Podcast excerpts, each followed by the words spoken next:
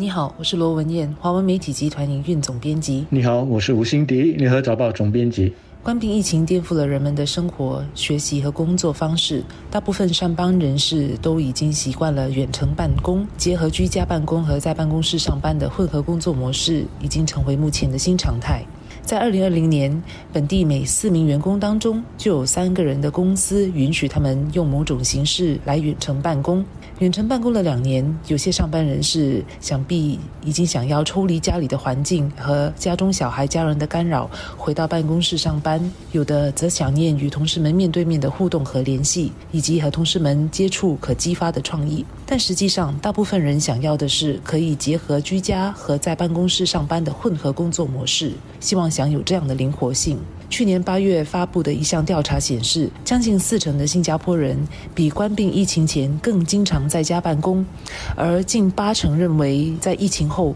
雇主应该对于员工的办公安排更为灵活。一般认为，在疫情后，雇主应当让员工在一周五天内有三天可以远程办公。这跟国际的趋势是相似的。在美国，有超过一半的员工偏向混合工作模式，而在英国，这个比例则高达三分之二。这意味着，在接下来，雇主得重新检讨办公模式，并根据办公模式的转变而检讨所需要的办公空间，还有办公空间的设计，才能够满足混合工作模式下员工进办公室所需要的设备。是的，疫情终究会过去，但它带来的一些改变将会永远的留下来。而远程办公就是其中的一个，但我要指出的是，疫情期间的远程办公和疫后的远程办公很可能是会很不一样的。在疫情期间，我们把不在办公场所办公或者是远程办公，直接的就跟居家办公画上了等号。但是疫情过去了之后，这未必就需要如此，因为疫情的关系，我们现在出国面对了种种的限制。如果不在办公场所办公呢，基本上就是在家办公了。但是当出国已经不再需要面对自我隔离或者是强制隔离这些防疫措施的时候，你可以想象，远程办公未必就是居家办公了。从马来西亚或者是其他邻国来的员工，可能会跟雇主要求，如果公司实行的是 A、B 双周制，一个星期在家办公，一个星期回去公司办公，那么他在家办公的时候，他是不是可以回去他在马来西亚或者是邻国的家办公呢？那么作为雇主或者是人事部的主管或者是他的上司，你会有什么反应？那么如果这样的这种轮流在本地和外地上班的情况成为了一个相当普遍的新常态，它对我们的租房市场会带来什么影响呢？另外，那些新加坡公民，他们也可以要求，他一年里面是不是有至少几个星期，甚至是一两个月，他的所谓居家办公呢？其实不是在他新加坡的家，而是真正的意义的远程办公。也就是说，他可能会跟老板要求。下来有两个星期，他要出国，可能去上海，可能去日本的北海道，可能去意大利的一个小岛，总之是去国外。但是他仍旧照常的上班，因为上班的时间他会按时的开会，按时的做完他该做的事情，就跟他在新加坡办公一样。但是下班的时候，他不是在家里或者是附近的小饭中心吃饭，而是在意大利的某一间餐馆，或者是在台北的某一个夜市去寻找美食。下班的时间，他不是去住家附近的公园跑步，而是在巴厘岛的海边，或者是纽约的中央公园跑步。同样，作为雇主作为人事部的主管或者他的上司，你会有什么反应？你应该有什么反应？我不是开玩笑的，因为已经听到有人在讨论这样子的一种疫后的生活，一种疫后的工作方式了。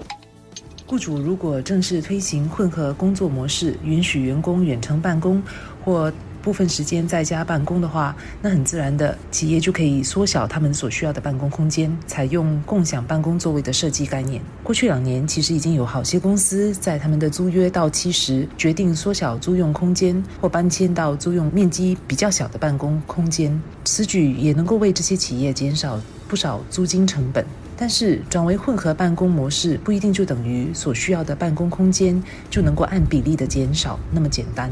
雇主应当考虑的是，在新模式下，雇员到办公室上班的需求是什么？我想，除了办公之外，这也应当包括有足够让同事们交流沟通的空间。这不仅仅是正式的会议室，也应当有充分的共享空间，如共创空间、餐饮、咖啡座等，让员工能够比较轻松自在地讨论交流，促进同事们之间的凝聚力。这类的共享空间在比较传统的办公室所占的比例是很小的，或几乎是不存在的。因此，当雇主在决定减少个人办公座位的同时，他们也真的应该认真考虑要增加这类的共享空间。所以，整体所需要的办公租用空间不一定就会显著减少。是的。当雇员可以远程办公成为了一种新常态之后，雇主需要重新的去思考和规划办公的这个空间，以便让雇员回到办公场所工作的时候是有一种添加的价值的，是远程办公所不能够取代的。比方说，办公场所就要更加的强调和进一步的去促进员工之间面对面的交流和思想的碰撞。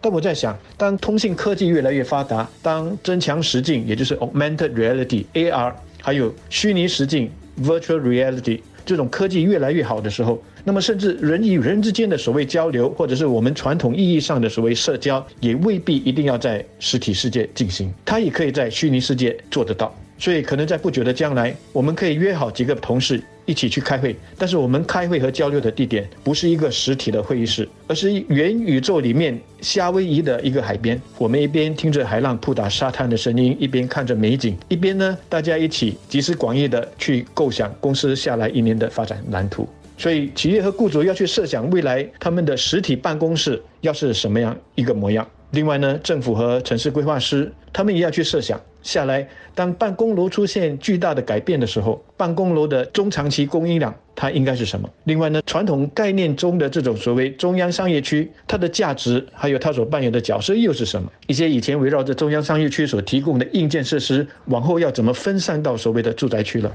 当人们有一半的时间不是回去公司上班，而是远程上班的时候，他对他自己住家的要求会是什么？他对住家附近的设施的要求又跟现在有什么不同？这些都需要有新的答案。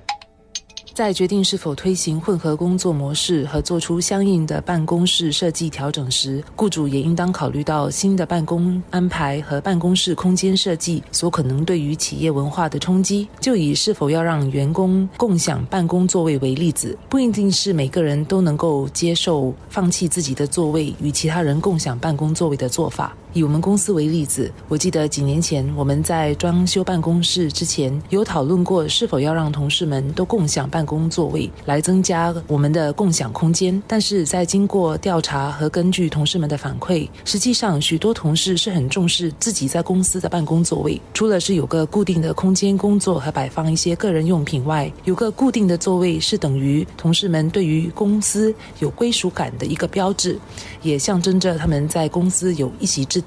当然。或许经过这两年在家办公，这个态度已经有所转变，同事们也可能比较开放，能够接受共享办公座位。我们还是不能够忽视员工们的感受和不同组织特定的企业文化。我们应当先了解员工们的期待和要求后再做出改变，而不是一味的根据着大趋势和潮流做出一刀切的改变。雇主对办公楼的思维要改变，政府和城市规划师他们的思维要改变，但同样重要的。雇员的思维也要改变。如果雇员一个星期他只回去办公室少过三天，但是他还是坚持自己一定要有很大的所谓个人的和固定的空间，那其实真的是一种资源的浪费。但是要改变雇员的观念，雇主也有责任。雇主要让雇员感觉得到，缩小他们的个人空间之后，会在其他方面回报他们。有些公司呢，提供了免费的餐点、茶水、零食。有些提供了休闲康乐还有社交的设施，让雇员感觉到呢比在家里